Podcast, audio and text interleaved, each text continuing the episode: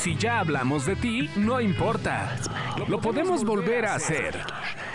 Sigue escuchando este podcast de espectáculos sin censura. Quizá hablemos de ti.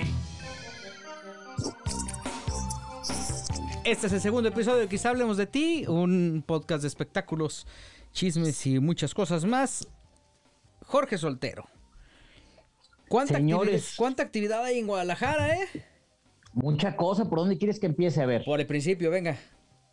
Pues mira, primero que nada, eh, estaba quiero hablar un poquito lo de Sarah Nichols porque realmente es un caso que ha conmovido a la sociedad tapatía y creo que a nivel nacional, porque pues creo que nunca habíamos visto una mujer tan segura y una mujer con eh, estas ganas de denunciar para que se hiciera justicia, alzó la voz, las autoridades la escucharon, ella aportó pruebas y pues prueba de todos que ahora tiene una vinculación a proceso Pascasio López, ¿no? Entonces a mí me parece como que esto va a sentar un precedente para que muchas mujeres puedan empezar a no sentir miedo y puedan empezar como a recibir justicia, porque cuántos casos no escuchamos, compañeros, que me pasó esto, me pasó esto y no alzó, y alcé la voz y nadie me peló, o sea, por ser figura pública, y esto, como lo decíamos en el episodio anterior, le pasó a varias mujeres, no nada más a una. Sí, claro. Pero además, ¿sabes qué? Qué, buena onda que, que, que, que hay eh, empatía, ¿no? Exacto. Y lo mejor es que eh, el juez, eh, las autoridades, este, los mismos abogados, eh, yo no pude, por estar entrevistando a Sara, eh, no tuve la oportunidad de escuchar eh, las palabras del abogado de Pascasio, que curiosamente es su tío, pero no, no, no, o sea, sí, varios compañeros de prensa sí me dijeron de que Jorge es que, pues como que está minimizando los hechos, o sea, de que, oye, que, que, que ella le mandó un mensaje, bueno, pues ella le puede contestar, ¿Se me explicó? No, pero ella también ahí andaba ahí como casi casi siendo de golosa. No, no, no, eso no se debe de decir, Gil. Eso no puede pasar en estas épocas. Y aunque fuera un instrumento de defensa, el, la, situación más importante es generar empatía, ¿no? O sea, incluso como abogado, digo, tampoco va a reconocer que su cliente, porque al final, pues es, es lo que le toca hacer, defender a una persona, este, sea cual sea la situación, sin que esto signifique que eso, que, que eso, esté, que eso esté bien, ¿no? Exactamente. Joder. Entonces eso es lo primero, eso sucedió el día martes. A, a mí me gustaría resaltar de este caso eh, que me parece que hemos ido aprendiendo poco a poco, lentamente, sí, pero lo hemos hecho en los medios de comunicación a abordar el tema. Eh, a diferencia de otros casos, eh, a, en este caso sí vi que eh, prácticamente todo el mundo fue muy empático, eh, muy uh, acogedor con eh, la víctima, con la supuesta víctima, con Sarah Nichols. Eso por un lado, pero sin necesidad de revictimizarla.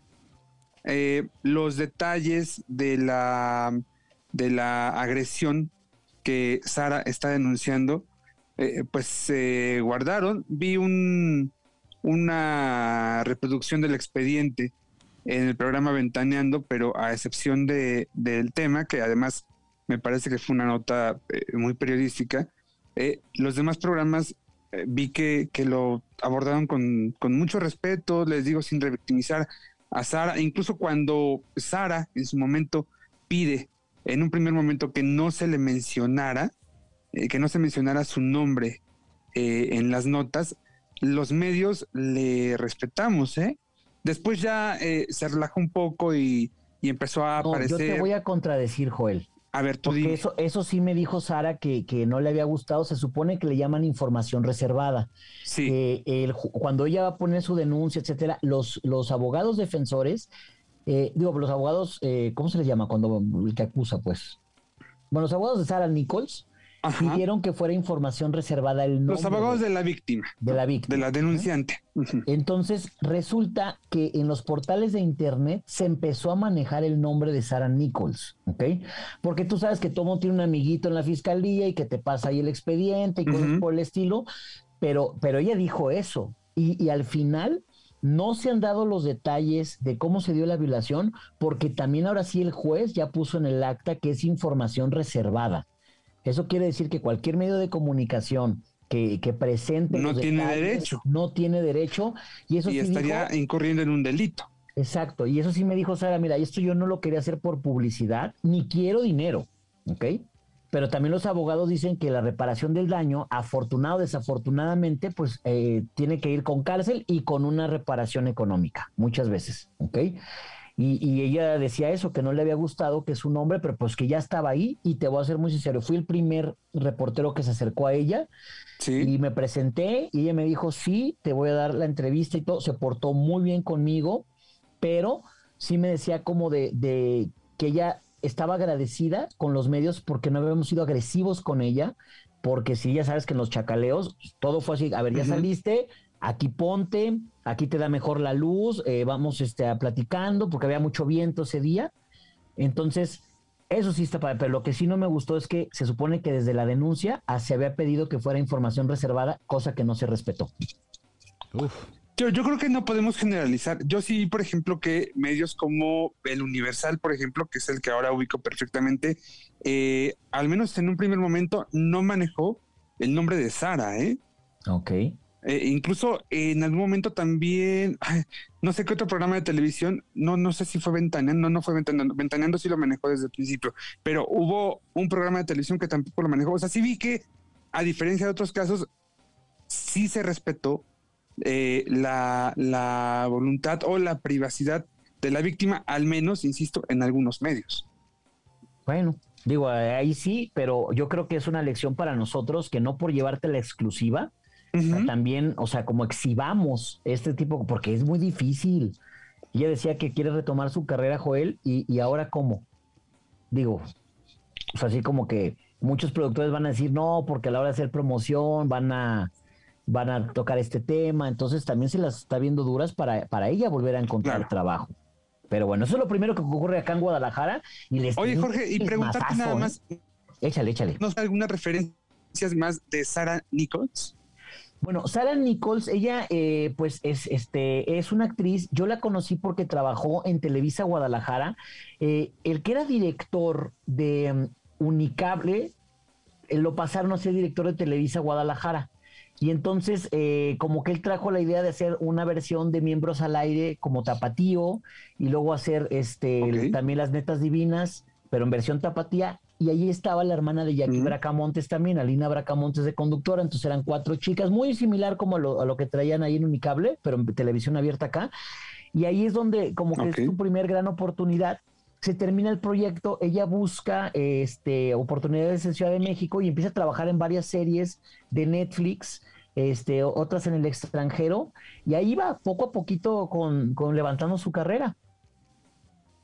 Ah, correcto, correcto pero voy a cambiar de tema porque les traigo un mega chisme. Venga, a ver, cuéntanos. Bueno, una de las partes muy importantes de, cualquier actor, actriz, cantante, conductor, etcétera, pues son pues, los fans, ¿no? Los fans, como ahora se dice. Y pues resulta que las que alzan la voz y las que están indignadísimas son nada más y nada menos que las potrillas, ¿cómo ven? ¿Por? Pues porque resulta que no las pelan, literal. Pero pues llevan años sin, pelarlas, ¿no? pues, pero ahora ya alzaron la voz. Ahora, ahora ah, ya pues qué bueno. Te voy a platicar por qué. Resulta que en su momento Alejandro Fernández tiene un club de fans muy grande a nivel internacional que se llama Las Potrillas. A mí me tocó en Las Vegas, en Nueva York, donde son las mismas, Joel, que viajan a todos lados. Están en todas partes, así es. En todos lados.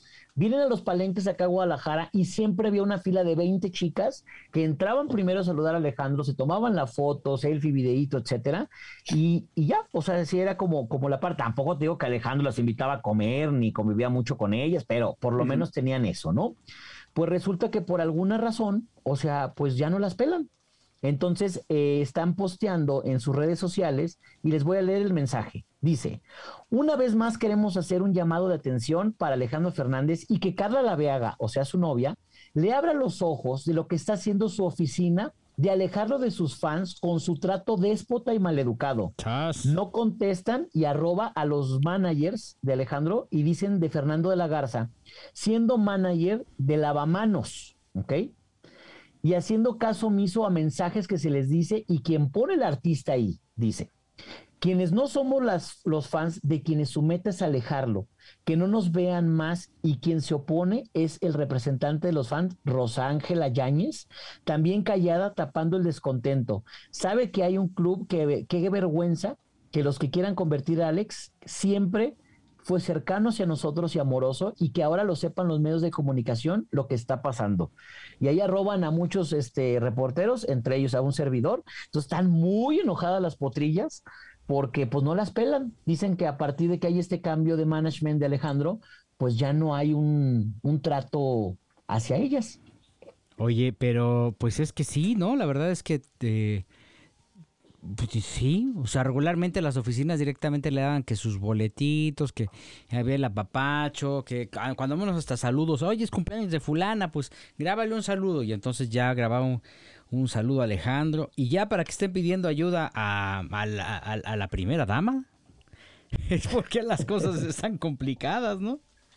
Pues muy complicadas aquí. Por ejemplo, hace poco fue el concierto de Ricky Martin en Guadalajara y cuando yo estaba en el soundcheck, pues obviamente había como cuatro filas de chicas con su playera oficial del club de fans de, de Ricky Martin, porque ese es el trato que regularmente tienen este, obviamente los clubes que están bien organizados y que tienen un buen trato con la disquera y con el management, pero pues ahora como que no se está dando eso y están muy enojadas y Alejandro Fernández está haciendo caso omiso, entonces si le están pidiendo a Carla Laveaga que, que intervenga por ellas, vamos a ver en qué acaba esta historia. ¿Y qué va a pasar? ¿Tú crees que Carla le diga a Alejandro, viejo, viejo?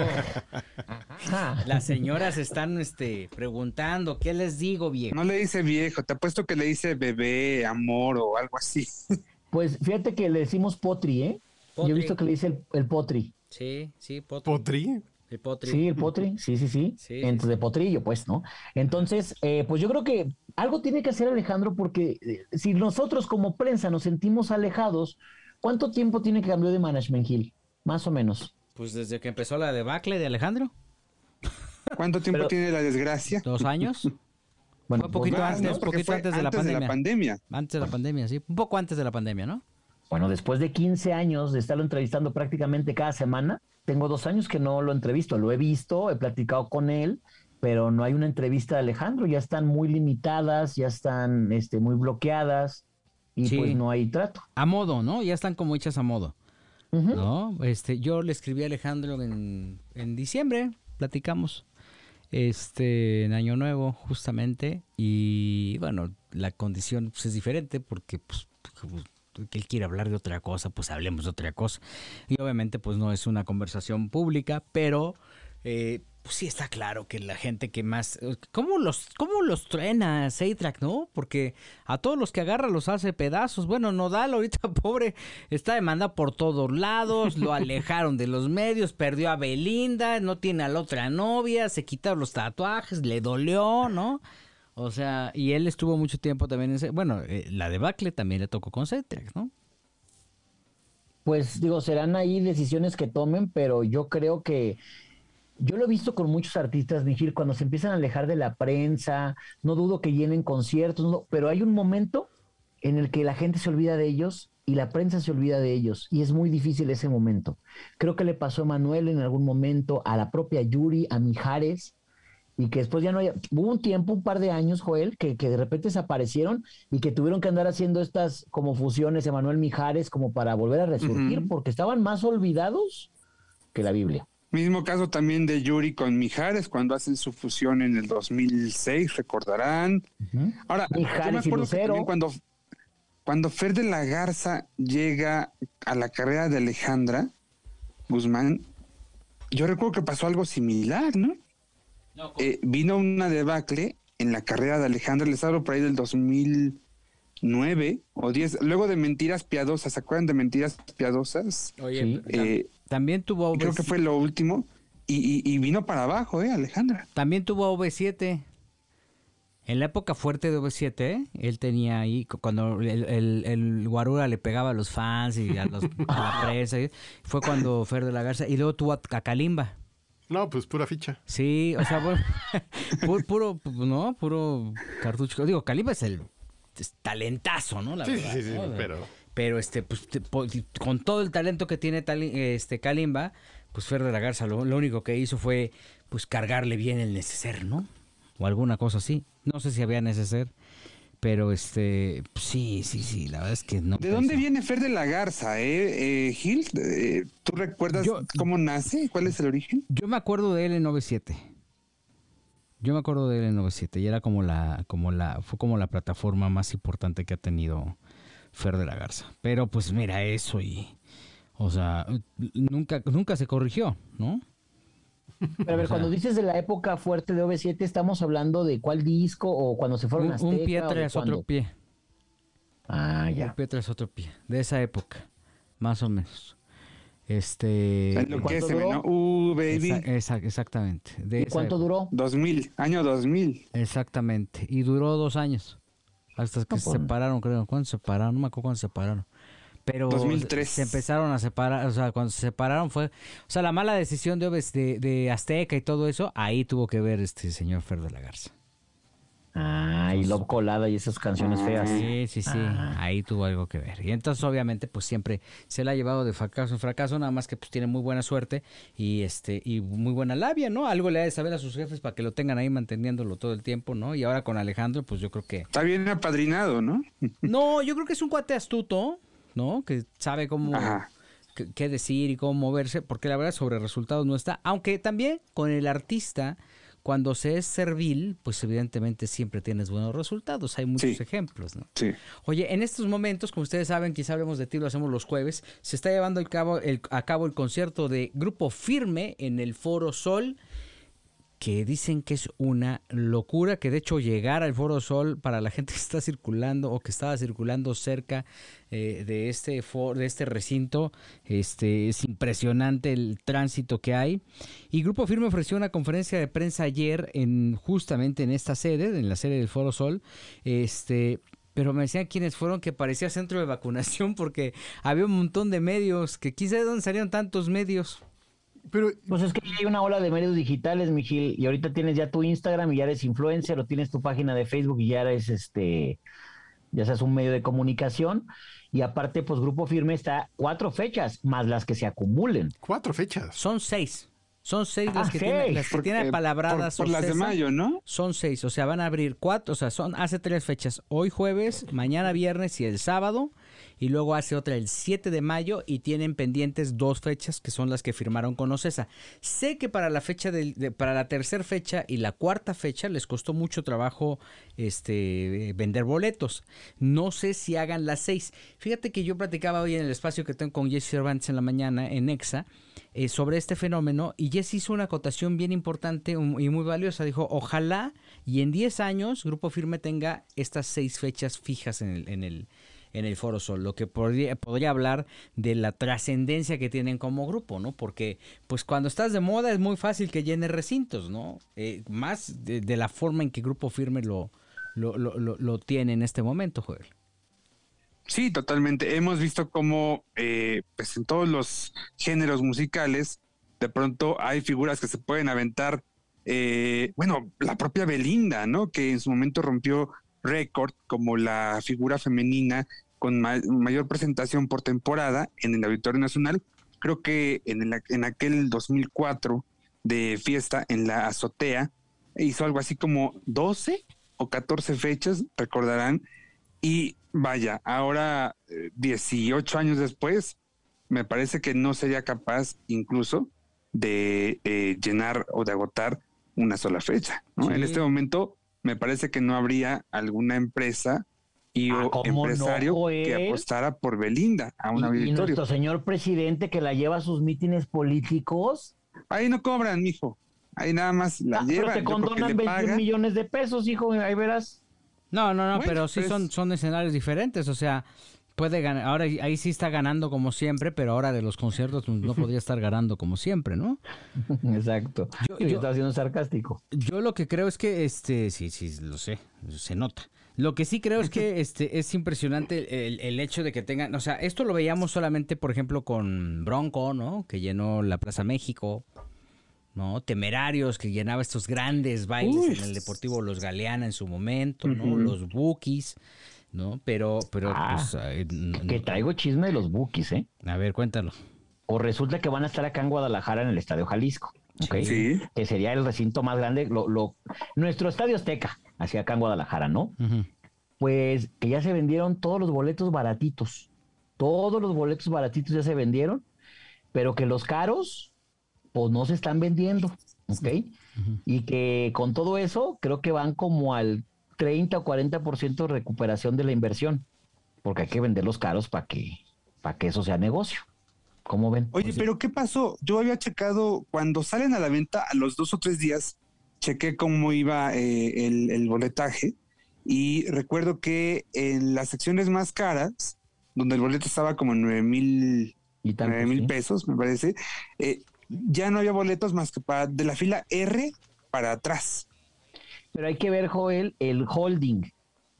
O sea, eh, me Ok. refiero que muchas veces el artista te dice las dos primeras filas son para mis amigos. Sí, Y luego la disquera te dice, pues vamos a traer a todos los de la disquera de toda la República. Entonces, resérvate otras dos filas para medios y así. Y luego, exacto, entonces hay que ver el holding porque, porque obviamente, digo, la prensa, tú sabes que no vamos adelante, ¿no? Claro. Pero, pero siempre son, Ah, por ¿no? ejemplo, en el caso, no, no, no, hijo, nos van- mandan allá desde Gallola. ¿Cómo, hombre? Pero, por ejemplo, la, la Alejandro Fernández, las dos primeras filas, acá en el auditorio Telmex, que sería nuestro auditorio nacional, este, literal, son de su familia. Y ahí van los sobrinos, ahí va este, su ex esposa, van sus hijos, etcétera, etcétera. A mí me invitaron, ¿eh? dos Sí, luego filas- me invitaba ahí Alejandro Fernández adelante siempre. Por Yo eso te digo, siempre a ti, a ti tú eres de las de las canchas grandes, hijo, ¿no? Sí, veía yo Entonces, al este, pero no le vas en primera, te aseguro que no ibas en primera. Potri. El potripaquete. Sí, pero tú ibas como en la segunda, no te hagas, porque la primera siempre es de sus hijos.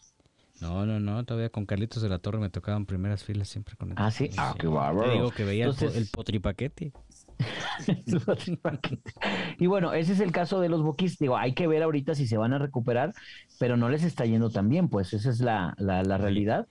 Pero también están carísimos los boletos. En este espacio dijimos caros. que cada fecha cuesta dos millones y medio de dólares. Pues ¿cómo van a pagarlo? O sea, tendrían Porque tienen que hacer puros estudios. Hasta donde entiendo, Gil, el espectáculo, al menos el que presentaron en la gira por Estados Unidos, tampoco es que tuviera una super mega archiproducción. O sea, era un show, pues bien, ¿no? De- digno, pero básicamente el show eran los bookies y ya, ¿no? Sí. Eh, eh, además los bookies se hacen pues mucho más famosos después de esta película de Gael y Diego, ¿no? De, Y tu de- mamá también. mamá también, ¿no? Y ahí toman un revuelo importante, ¿no? Ahí crecen la, la figura de los bookies. No, crece la figura de Marco, Marco Antonio, Antonio. Eh, Solís. Marco, cierto, tienes razón, tienes toda la razón. Cuando, yo- cuando en esa película incluyen Si no te hubiera sido. Eso Sí, fue en ajá. 2001. Sí, sí, tienes razón. Y bueno, pues al final, pues este, también el reencuentro emociona a cierto sector, ¿no? Que pues, pues puro viejito, ¿no? Básicamente. Pero sí, Oye. los bookies hicieron época.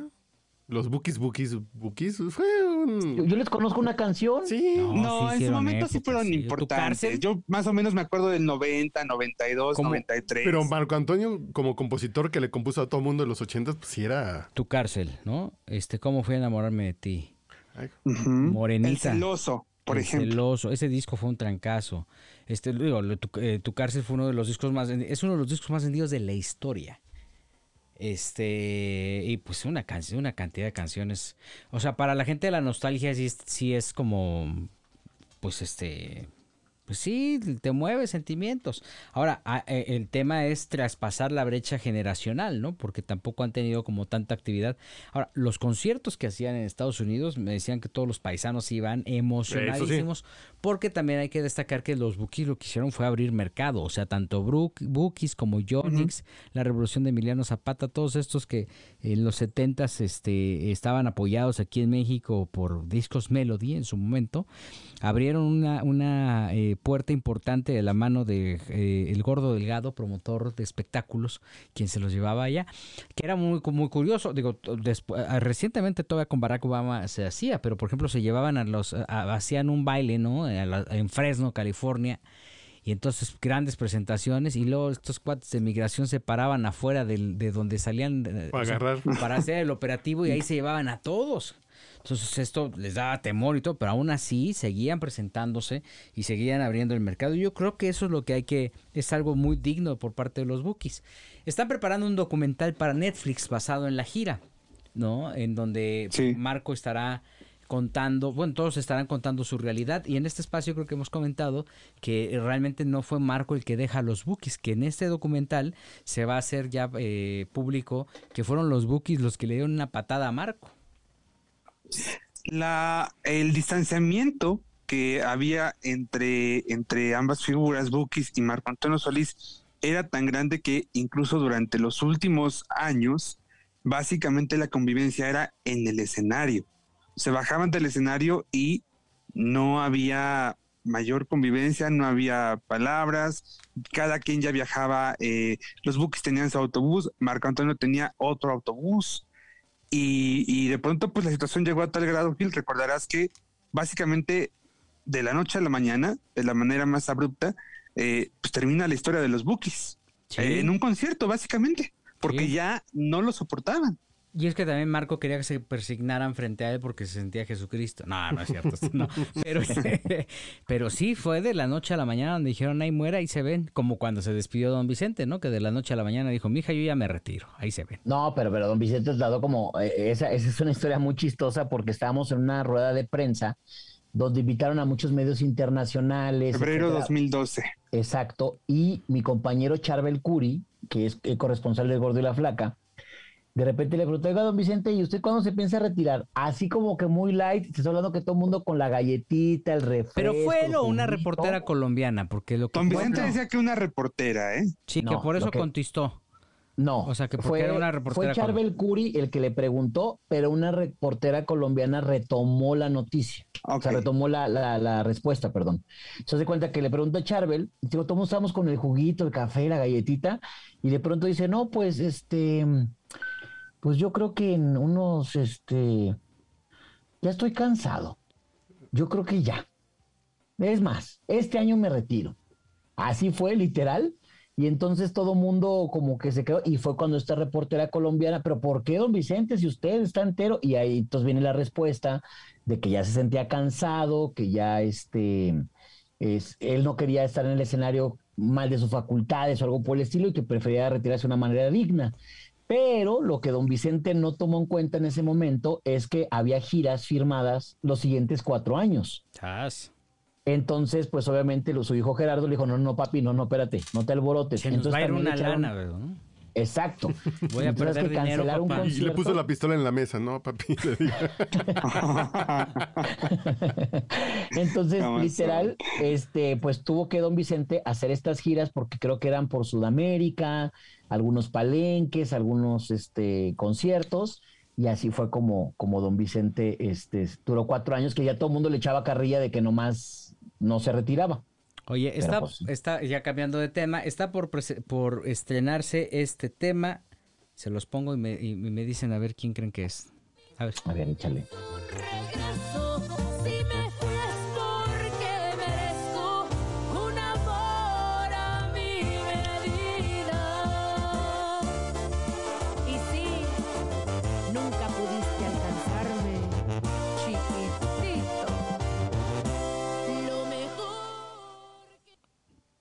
Que, a que no la tiran.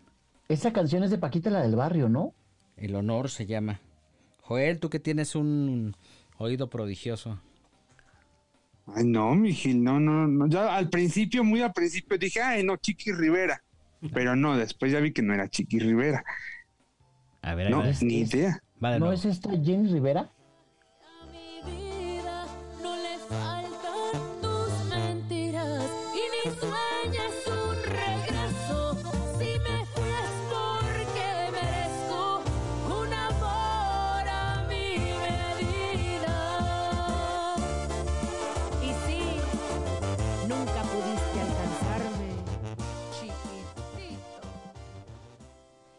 No, se doy. llama Chiquis Rivera.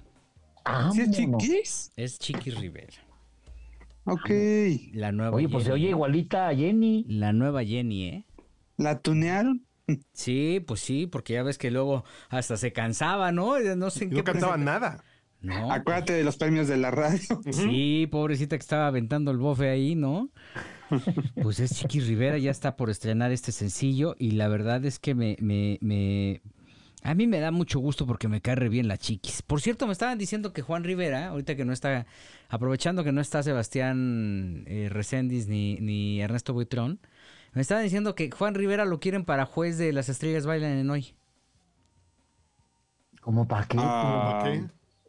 No lo sé, mano. Pero el tipo que tiene menor empatía con las mujeres, Con- machista, ¿no? Golpeador, este, que, pues, que prácticamente que nada más le falta robarse los faros, ¿no? De, de- Unos tapones de, los tapones de de, los pointer, sí. Pues que, que lo Ah. quieren como juez. ¿Cómo ves, Jorge? Pues es que les encanta, les encanta, me quería Andrea Rodríguez, le encanta y la polémica y le encanta todo y la verdad lo hace muy bien, entonces yo creo que le quiere poner sabor al caldo.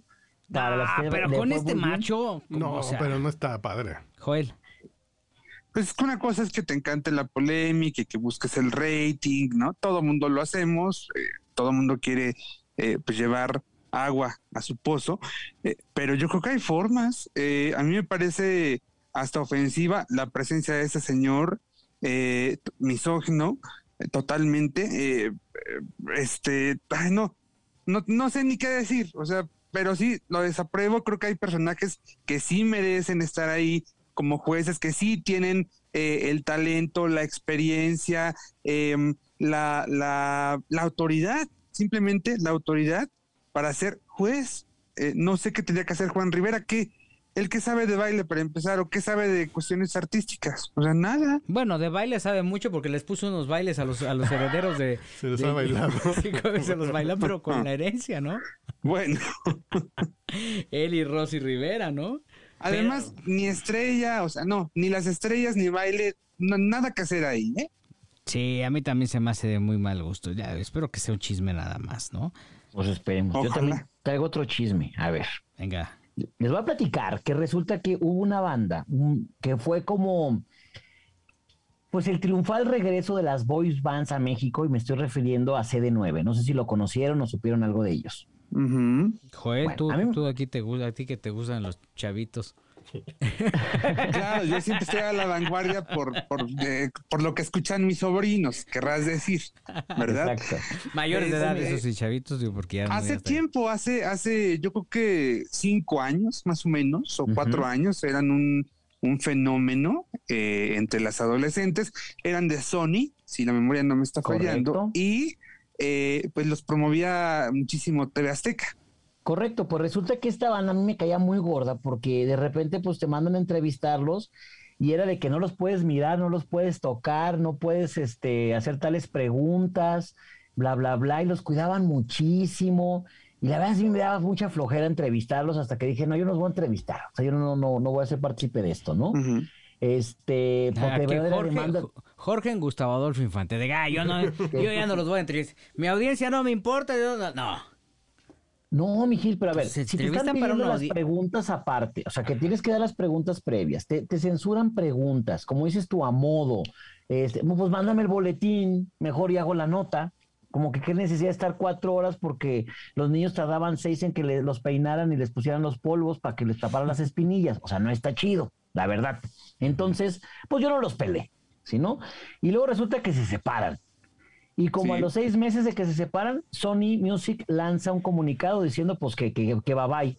Completamente innecesario porque todas las fans y todo el mundo ya sabíamos que no existía esa banda, ¿no? Pero uno de los integrantes que se llama Alan Navarro, pues alzó la voz y dijo que estaba muy enojado porque uno de los integrantes decidió salirse, Ah, Jos Canela. Yo pensé que porque no los habías entrevistado. Después No, de no, mucho no, no, tiempo, no, dije, a mí no, ni me no, nos pelaban. entrevistó. No digo que ni me pelaban. Entonces resulta que Alan está pues diciendo que a él le pareció un muy maltrato porque Jos Canela decide salirse y Sony Music le prepara un lanzamiento como solista y entonces le da un disco y cosas por el estilo y a los otros los congela, que porque tienen contrato firmado por no sé cuántos años, pero váyanse a su casa, no les pagamos y ahí se quedan. ¿Cómo ven? Muy a la TV Azteca, ¿no? Exacto. Muy a la TV Azteca. Exacto. Y entonces el chavo ahorita ya está retomando su carrera musical porque ya pasó el tiempo, como dice Joel, como cinco años para que se acabara este contrato. Entonces está viendo cómo pica piedra, cómo, cómo vuelve a conquistar a todos sus fans. Pero de repente dices, esos famosos contratos están con todo, ¿eh? Pues sí, tienen que proteger su inversión, ¿no? Porque muchos lo que hacen es es este proteger su inversión. Pues sí. Sí, tiene ejemplo- razón. El, el otro día, les cuento rápido, tiene razón es que, en que está intentando hacer cosas. El otro día me presentaron a Alan Navarro, eh, hace dos semanas creo, pero la verdad es que no lo ubiqué. me dijeron, Alan Navarro, ay, mucho gusto, qué bueno. Y ya, ¿no? Este, pero sí, está tratando de hacer cosas, está tratando de, de moverse, está componiendo música, eh, pero pues, parece que no ha amarrado eh, nada fuerte, ¿eh? No, pues Ahora, son también hay que decirlo. En el caso de, de Jos Canela, tampoco pasó, pero nada, ¿eh? Absolutamente nada. Pues no, porque es que, es que se, se aborazan, mi querido Joel, no siempre, eh, si estás en una banda o algo por el estilo, te vas a ir de, de solista y ya le vas a pegar. No, no, no, no, no. Vamos viendo con One Direction, porque aparte del principio los peinaban igual, o sea, uno era el güero y el otro Sí. era el moreno y todo. Y resulta que, pues nada más, yo he visto a dos exitosos, que son Harry Styles y Luis Tomlinson, por ejemplo. Y todos los Ay, demás. muy pues, internacional. no, pues no ando, no, no, y espérate, porque ando ahí haciendo cosas con Coldplay. No, no, no, mi inglés ha estado bien fluido estos días. que Qué qué bárbaro. Entonces, te digo, así como que así está el asunto, pero pues dices, cada quien con su cada cual. Pero hablando de lo local, resulta que también me entero que eh, el que anda insoportable, me están comentando, es mi Carlito Rivera, ¿Cómo? que ya no lo aguantan. ¿Cómo? Que ya no lo aguantan, que, que muy grosero, que, se- que si se equivoca alguien, que gritos, que cosas por el estilo. Y va a tener una fecha acá en Guadalajara y va a ser su última fecha. Y no sé qué va a hacer el buen Alejandro Gou, porque al parecer no le llegó al precio a Diego Boneta, que era el que querían que continuara como José el Soñador, y pues que no. Que, que, que la agenda, ya sabes que cuando no se arreglan con dineros, siempre el, el pretexto Ujú. es que la agenda y así Los tiempos. Sí, yo, yo no veo a, Diego Boneta este, haciendo como mucha película y mucha cosa. Que por cierto, Gil, ¿cómo te llamabas hace 10 años? ¿Cómo me llamaba hace 10 años? ¿Cómo? No entiendo. Pues igual. Sí, o sea, ¿cuál, ¿cuál era tu nombre hace 10 años? Pues igual, ¿no? Este, Ok, ¿Y a ti, Joel? Eh, hace 10 años también era Juelo Farril. Ah, es que ahora decimos Diego Boneta y hace 10 años era, era Diego González. Entonces ahí no sé qué pasó. No sé qué pasó. No, bueno, pues se cambió el... No, Dieguito González. Ya no le gustó eh, el González y se puso el, el segundo apellido, que es Boneta. Ah, ajá, perdón. Es que, pues como yo me he llamado igual toda la vida, entonces pues no sé. Pero ¿cuál es tu segundo apellido, Jorgito? Torres Chaurán. Jorge Torres, a partir de ahora pueden decirte Jorge Ah, Torres. voy a ser Jorge Torres. Jorge Chaurán, para que se escuche así más Chaurán, como, sí. como digo Boneta. Y se Exactamente. pronuncia Chaurán, Chaurán. Johan. So- oh, Pero bueno, dices que está. Digo, me da, me da mucha oye, risa. pero entonces, ¿qué onda con Carlitos Rivera? Regresando al tema. Pues que ¿está Carlos Rivera se supone que, que- ¿Sabes qué? Es que me dieron por ahí un chismecillo. Que al parecer les ha costado mucho trabajo llenar las funciones porque está carísimo el boleto. Con esos precios. Está con los carísimo. precios. ¿Sí? ¿Cuánto está? Eh, los, los baratos del segundo piso están en 1800. 2400. No, 2400. eh, Ay, Dios. eh, eh, en el primer piso. Ah, eh, creo que lo más barato es 1800, ¿no? No, oye, pues sí están bien caros, ¿no? Pero- 1800 Pues está caros. O sea, te llevas a la novia, ya sabes, ahí a la familia, y pues iba a estar como complicado, ¿no? Entonces que les está costando trabajo y que creo que ahí, ahí viene el enojo. O sea, entre Go y, y este y Carlos Rivera porque le entró de productor. Entonces, como que no, no, no están saliendo los numeritos. Y se los juro que me revelaron cuánto se le paga como actor a Carlos Rivera, pero era un dineral, ¿eh? No me Pero acuerdo era socio, ¿no? Era socio. Sí. Ajá. era socio, pero una cosa es ser socio y otra cosa es que tu sueldo como act- ah, hijo, acá estos actores y cantantes y cobran por todo. ¿Cuánto? Pero a ver, como una prox. Me acuerdo que eran más de más de 40 mil pesos por función. Puede ser, ¿eh? Eso pagan en el teatro musical. Sí. Eso gana un. Sí, un yo, estelar. ah, no recuerdo en qué obra alguien le estaba pagando 100 mil pesos. Ay, Dios. Sí, eso gana. Ah, creo que era de Omar Suárez. Bueno, Mar Suárez. Pero bueno, tenía saben que es un caso excepcional. Exactamente, pero sí, eso gana un estelar. Pues sí, pero imagínate, pues, por, por eso hace el boleto lo que lo das, más Kalimba, más no sé quién, más no, pues. es- Bueno, vienen no, cambios. ¿no? Se queda Kalimba. eh, entra Ujú. Eric Rubín, me parece también. A José el Soñador. Creo que José ahora va a ser Kalimba. Ok, y Eric Rubin me imagino que va a ser el faraón y lo hizo espectacular en la puesta en escena con Mauricio Salas, ¿eh? Espectacular, yo lo vi. Ah, mira. Sí, sí, sí, pues es que se la sabe muy bien. Eric es una estrellota, la verdad. Sí. Oye, fíjate que me estoy enterando en este momento, me están mandando una alerta Amber de... ¿Se acuerdan de Julia Orayén? Esta Sí, sí, mujer claro. que apareció en, Claro. el, La del debate. en el debate. La de Pues hay una alerta Amber de Valentino Malavasi Orayén. Hay una denuncia que se está haciendo prácticamente, que se presentó el 29 de abril del, vein- del 2021, eh, alrededor de, de- de este menor de edad, que entiendo es hijo de Julia Orayén. Este, aparentemente eh, dicen que fue visto por última vez el 15 de diciembre de 2019 y bueno, pues están haciéndolo público en este momento en las redes sociales. Eh, eh, trataré de platicar en su momento con Julia para saber qué es lo que pasa alrededor de esta situación. No sé si, si esté directamente con Julia y la estén señalando a ella. Eh, solamente lo- eh, hago de conocimiento que se está haciendo, eh, es- esto se estará comenzando a ser viral mientras nosotros, mientras nosotros grabamos este podcast, que les recordamos es en jueves en la noche, pues está llegando esta petición para dar eh, con la localización de este niño. Oigan, ¿vieron a Mijares cantando el himno nacional? En el México, Estados Unidos. Sí. Bien. ¿Qué tal estuvo? Yo no lo vi. Muy bien. A ver.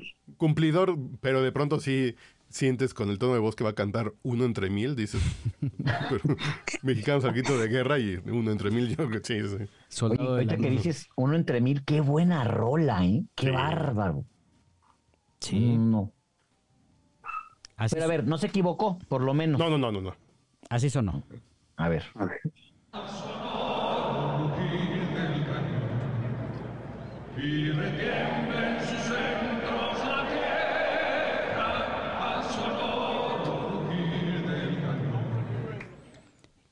Y bueno, pues dicen que fue lo más entretenido del juego porque estuvo malísimo, ¿no?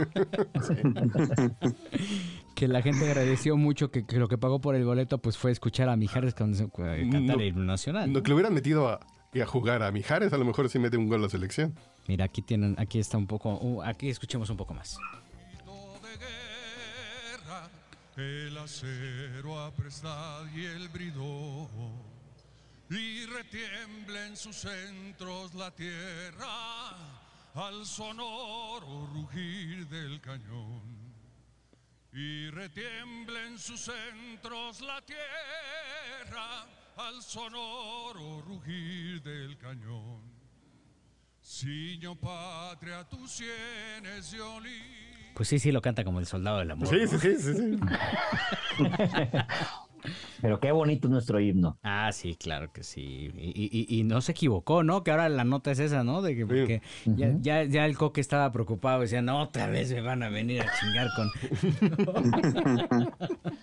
Oye, pero es que es, es como una maldición, o sea, empezó con Coque, pero si no te equivocas, se te va el tiempo, como lo que le pasó a, a Ángel Aguilar y todo, o sea, todos se equivocan o todo pasa algo. No entiendo por qué no les ponen un teleprompter. La verdad, no entiendo por qué no.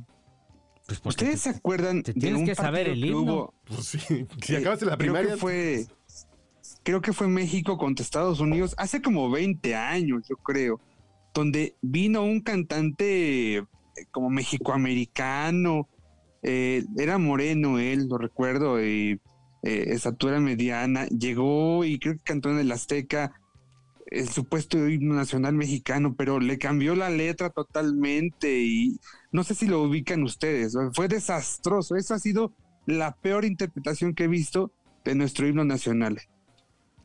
Pues sí, eh, siempre es un reto, ¿no? Porque además eh, se convirtió en tendencia, ¿eh? Antes de, de cantar el himno. Sí, sí. ya estaba en tendencia ahí en el Twitter y todo ese rollo. Pues, No, muy bueno. contento. Y bueno, pues qué bueno que no se equivocó. A mí se me hace un cuate que es un cantantazo, Mijares. ¿no? Ah, Mijares es del. Sí. Sí, es Que acabo de encontrar un disco que yo traía perdido de, de Mijares, no, no lo ubicaba y ahora que me di un salto a su di- discografía en Spotify, un disco de swing, Ah, claro. En swing, Sí, sí. que yo no me acordaba, Eh, agarró unos temas de, de rock, eh, tanto del rock latino como del rock mexicano, Que canta. y los La, hizo swing. la terminal del ADO canta. Sí, claro. Ajá, Sí, sí, ajá. sí, sí, sí.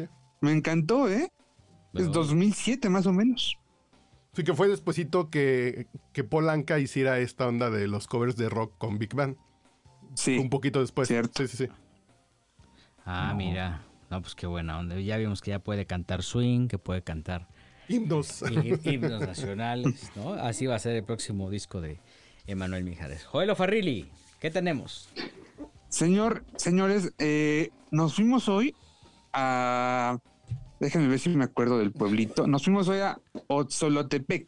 Ándale. Otzolotepec, en el Estado de México, porque ahí fue la presentación de La Herencia, que es la próxima telenovela de Juan Osorio, que estrenan ya este lunes 28 a las 8.30 de la noche. Eh, um, fue en una hacienda, la hacienda de San José Buenavista, eh, que es una, de es una de las locaciones de la historia. Estaba ahí todo el elenco, encabezado por Matías Novoa, por Michelle Renault. Y bueno, pues sí, la verdad es que hubo, hubo varios chismecitos, ¿no?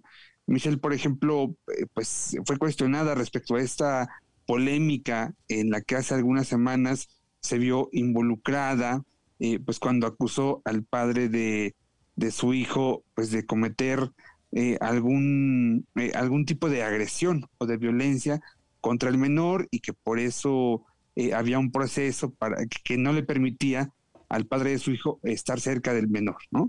Ella no quiso abundar mucho en detalles, sí dejó muy claro que, que no iba a hablar del tema, eh, pero bueno, pues eh, obviamente no puede evitar las preguntas. Julián Gil, que es otro de los, de los que participa, pues ya saben que inevitablemente fue cuestionado respecto a su hijo Matías, a qué siente al, al verlo nada más en la televisión o nada más a través de los videos que Marjorie de Sousa publica en redes sociales.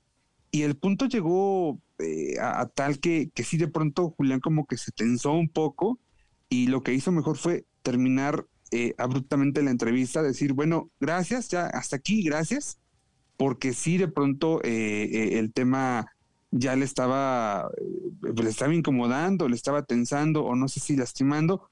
Tuve después oportunidad de platicar con Julián ya de manera privada, ya mucho más tranquilo, ¿no? Y, pues me comentaba que es un poco complicado, eh, que después de, tanto tiempo le sigan preguntando. Em, pero bueno, pues ahí está Julián Gil. Y eh, platiqué con Juan Osorio eh, y le preguntaba del último rey, que está a punto de llegar al final, probablemente para cuando usted escuche este podcast, ya terminó la primera temporada del último rey y me adelantaba que eh, la segunda temporada vendrá mucho antes de lo que yo hubiera pensado. La segunda temporada, me dice, es muy probable, muy probable que entre al aire en el mes de mayo. Y lo que me sorprendió más, le dije, entonces no irá a las ocho y media, como la primera, porque a las ocho y media vas a tener a, tu otra producción que es La Herencia. Me dijo, no. Eh, le pregunté entonces, ¿va al horario estelar? Y me dijo, puede ser, puede ser. Lo dejó eh, abierto. Me sorprendió mucho porque hasta donde me, me había quedado con Juan, eh, hace eh, un mes más o menos me dijo que aún no tenía fecha para la segunda temporada, eh, pero que probablemente sería en el segundo semestre y ahora me está manejando totalmente otra cosa. Lo cierto es que la empresa le ha dado luz verde eh, pues para continuar las grabaciones y la transmisión de la segunda temporada parece que está más que segura. Ah, pues sí, sí, sí, está totalmente asegurado y, y ya eh, yo no sabía de esta fecha de, de- de lanzamiento que pudiera ser en mayo.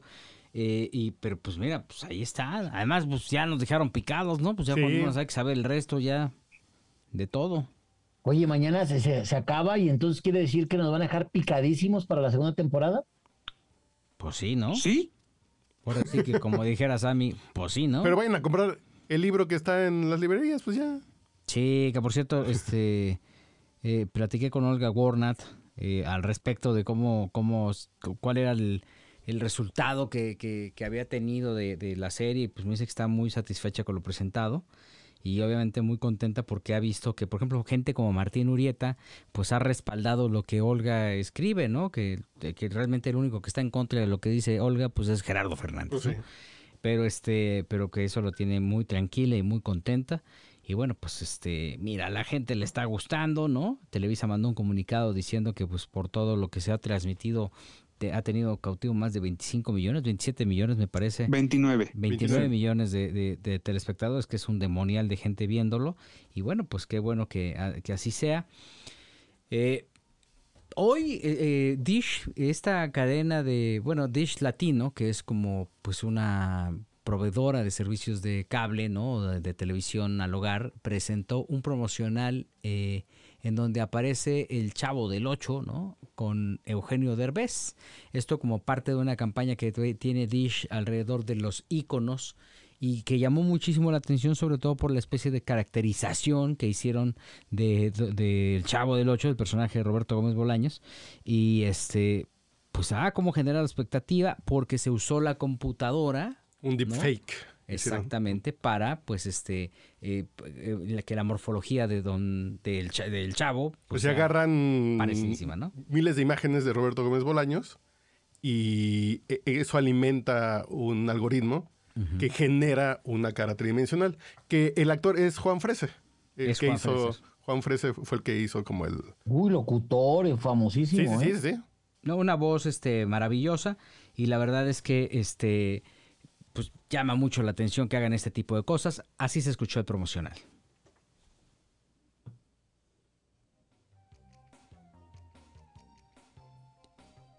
¿Cómo han cambiado las cosas?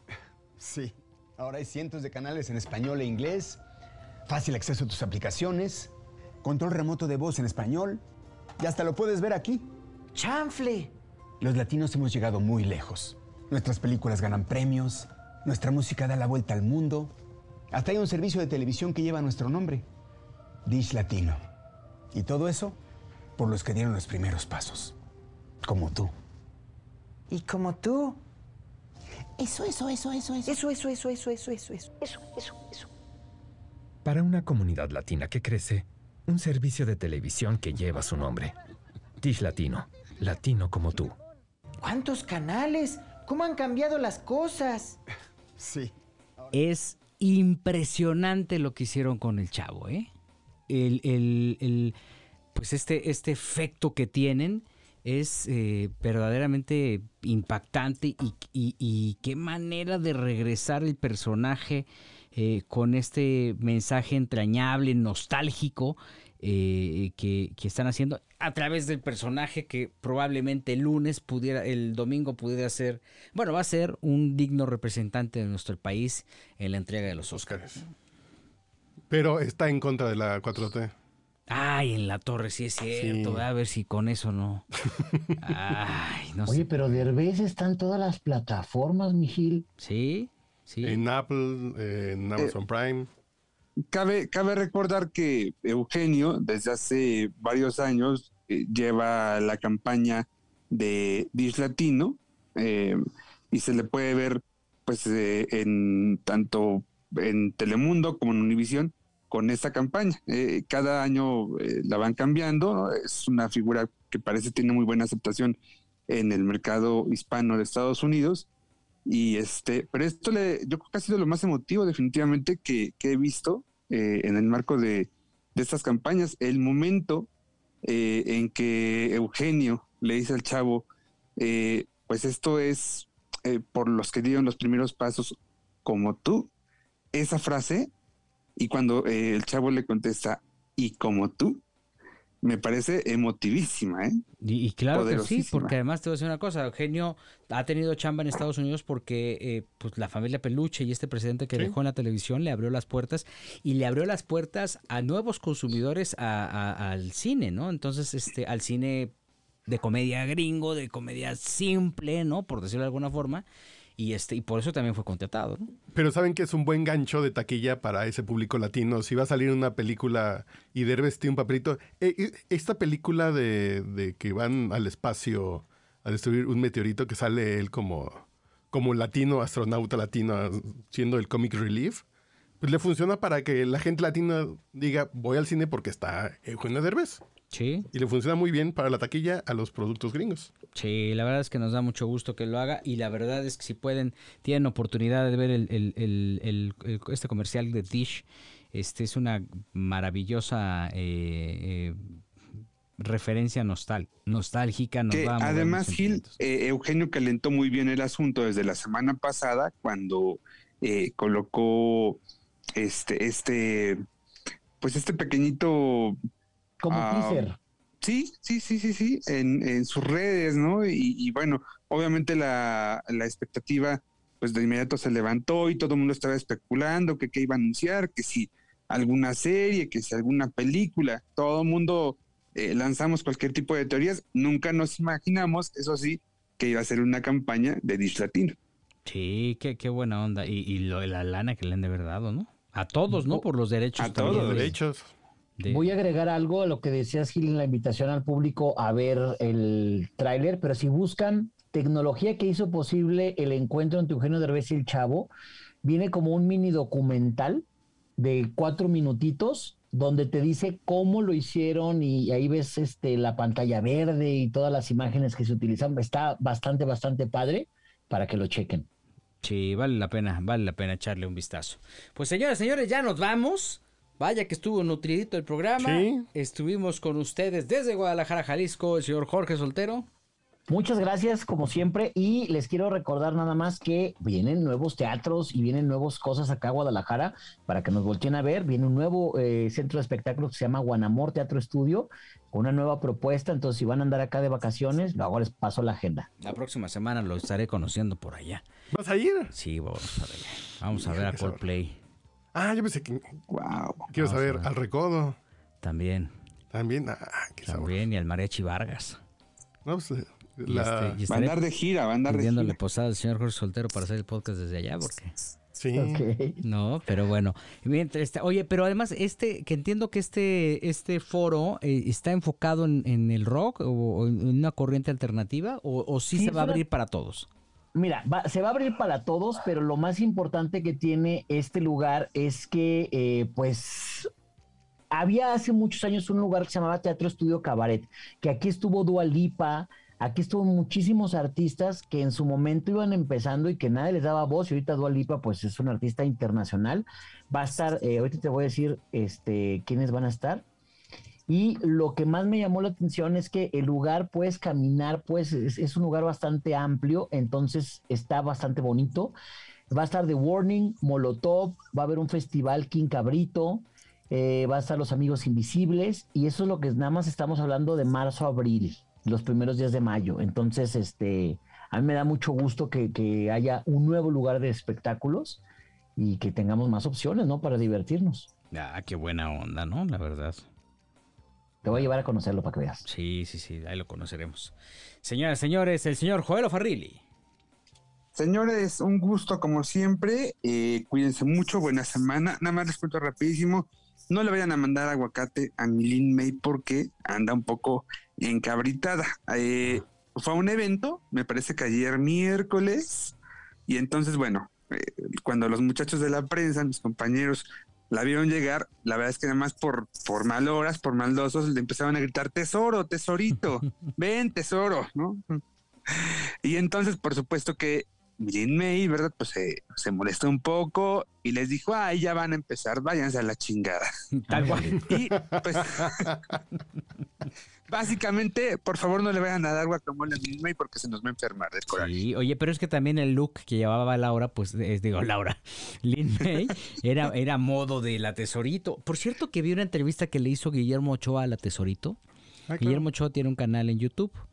Este, y, y bueno, padrísima la entrevista y contó la anécdota de cómo empieza la tesorito cuando eh, va a, pues prácticamente a intentar participar en una película de Emilio Lilio Fernández y es quien la dirige pues prácticamente en su estreno porque ella según cuenta iba acompañando a una amiga y al final se terminó quedando ella, ¿no?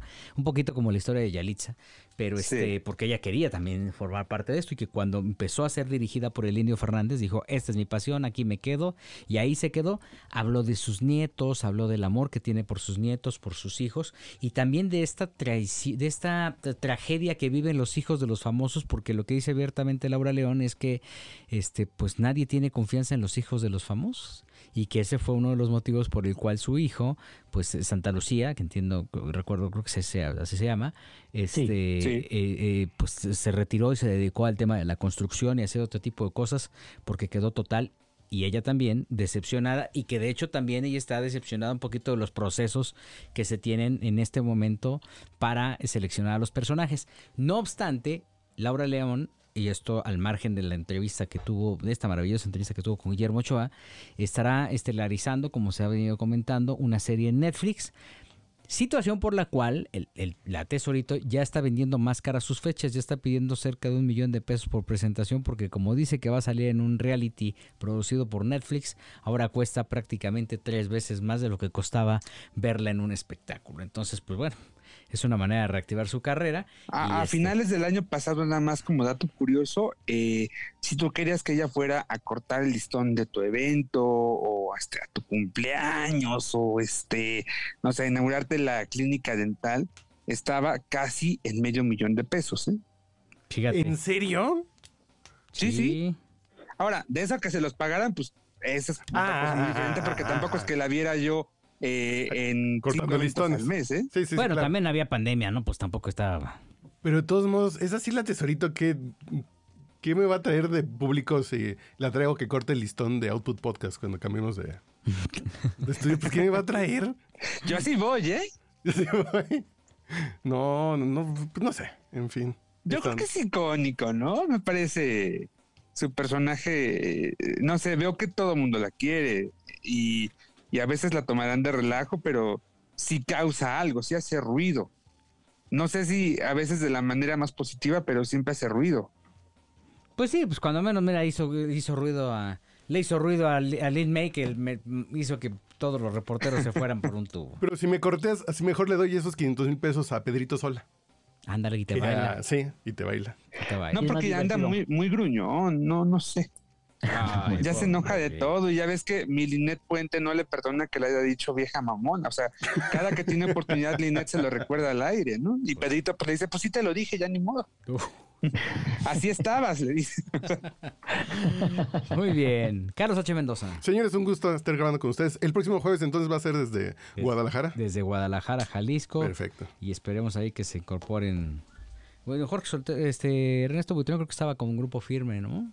Alguna Sí, se anda por allá. Ivonne anda en Xochimilco. ¿no? Sebastián de Villafranca, creo que abrió un antro gay que le está yendo muy bien. Ahí que nos cuente la Que nos invite. que nos invite luego, No, luego. debe ser sacando raja. Hay que aclarar. Sebastián de Villafranca abrió un antro, pero está muy chistoso el concepto porque los jueves creo que es gay, los viernes creo que es para señoras, los sábados es para onda cabaret, o sea, tiene como, como que este Y los domingos que invita a, a Jesús a Rodríguez, imagínate. No, bueno. Y a No. Liliana Felipe. Señoras, señores, yo soy, yo soy Gil Barrera. Nos escuchamos la próxima aquí donde quizá hablemos de ti. Yo me llamo Darío Tepié. Adiós.